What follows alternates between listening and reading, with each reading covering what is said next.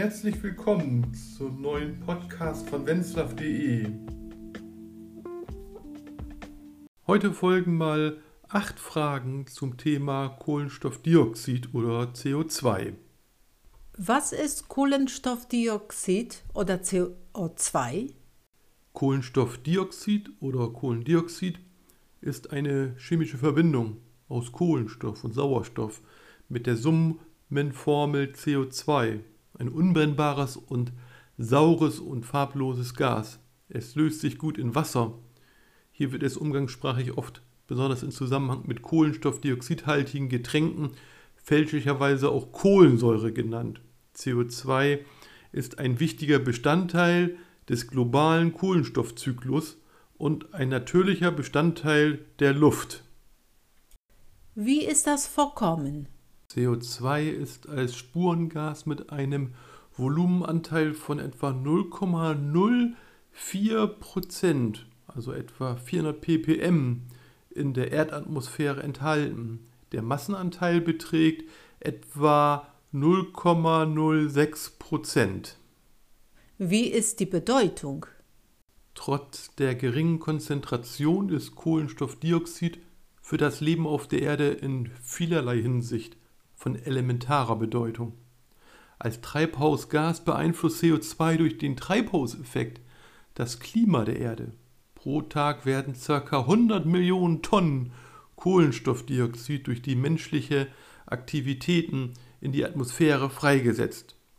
Der Anteil von CO2 in der Erdatmosphäre ist übrigens von ca. 280 Parts per Million, ppm, also Teile pro Millionen, zu Beginn der Industrialisierung auf 407 ppm im Jahr 2018 angestiegen.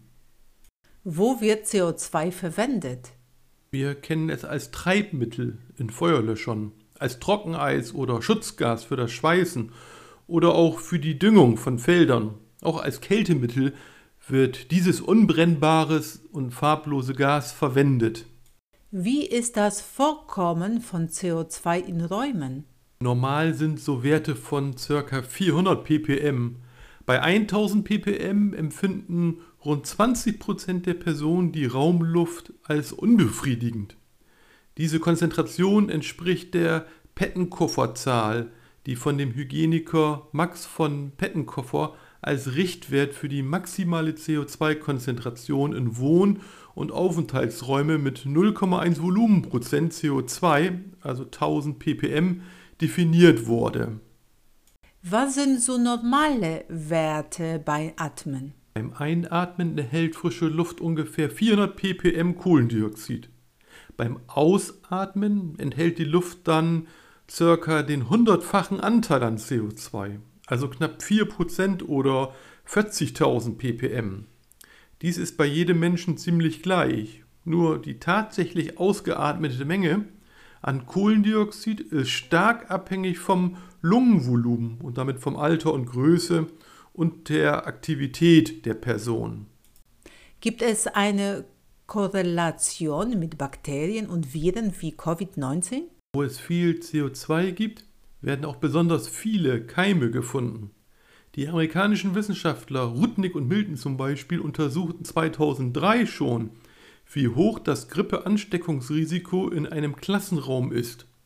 30 Personen waren vier Stunden lang im Klassenraum. Eine Person hatte akute Grippe.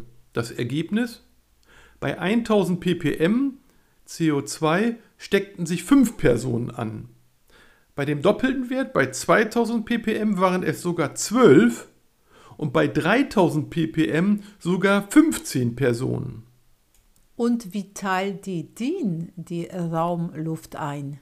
DIN EN 13779 teilt die Raumluft je nach Kohlenstoffdioxidkonzentration in vier Qualitätsstufen ein. Die erste Stufe bei einem Wert unter 800 ppm, da gilt die Raumluftqualität als gut. Zweitens, Werte zwischen 800 und 1000 ppm gelten als Mittel. Drittens, Werte von 1000 bis 1400 ppm gelten als mäßige Qualität und die vierte Stufe bei Werte über 1400 ppm, da gilt die Raumluftqualität als niedrig. Die maximale Arbeitsplatzkonzentration in Deutschland für CO2 liegt übrigens bei 9100 Milligramm pro Kubikmeter. Das waren die interessanten News zum CO2. Ich hoffe, es hat euch gefallen. Mir hat es viel Freude gemacht. Vielen Dank fürs Reinhören.